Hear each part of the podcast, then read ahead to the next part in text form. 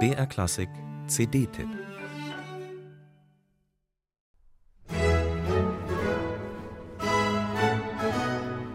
Nein, mit dieser Arbeit von Händel war Textautor Charles Jennens überhaupt nicht zufrieden. Vielmehr hätte sich musikalisch rausholen lassen aus diesem Libretto, an dem Jennings so lange getüftelt hatte. Eine kunstvolle Zusammenstellung von Bibelstellen über Geburt, Tod und Auferstehung Jesu. Aber Händel hatte die zweieinhalbstündige Partitur in nur 24 Tagen hingeschludert.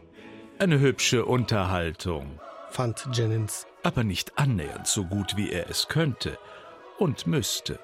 Dabei ging es doch um das zentrale Mysterium der Christenheit, um den Messias.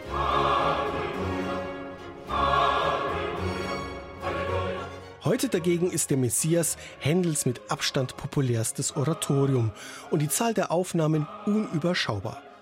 Und trotzdem ist diese hier etwas Besonderes. Sie dokumentiert auf CD und DVD eine Aufführung in der Kathedrale von Coventry, weltweit bekannt als Mahnmal gegen Krieg und Zerstörung.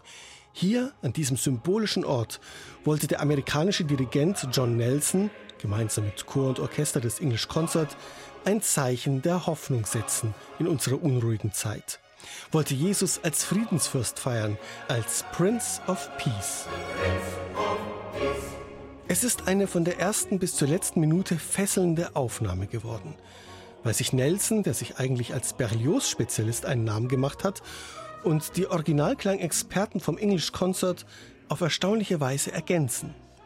Der eine kommt von der Oper, wie Händel übrigens auch, die anderen bringen ihr selbstverständliches Wissen um barocke Rhetorik und Artikulation ein. Heraus kommt eine plastische, lebendige Interpretation aus einem Guss. Liebevoll in den Details, zügig in den Übergängen, transparent in den Chören. Ein Genuss.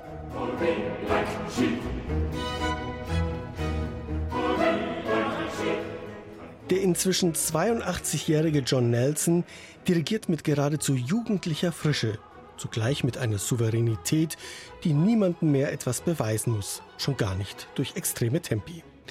Pragmatisch statt dogmatisch. Das ist auch sein Motto bei der Auswahl der Arien. Händel hat sein Messias bei praktisch jeder Aufführung verändert, hat Sängerstars neue Arien auf den Leib geschrieben oder Verbesserungsvorschläge seines Librettisten Jennens eingearbeitet. Nelson greift nun aus unterschiedlichen Versionen das heraus, was ihn am meisten überzeugt. Ein Best of Messiah sozusagen.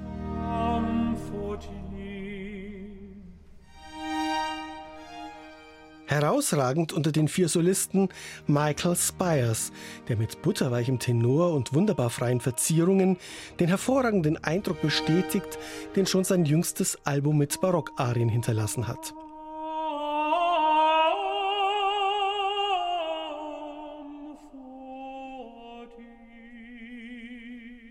Und der Countertenor Alex Potter, der mit seiner großen Passionsarie He Was Despised zu Tränen rührt.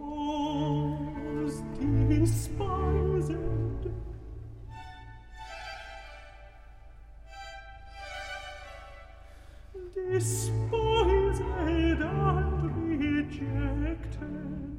Zusammen mit dem Bass Matthew Brook und der Sopranistin Lucy Craw bieten sie als besonderen Bonus am Ende noch alternative Arienfassungen an.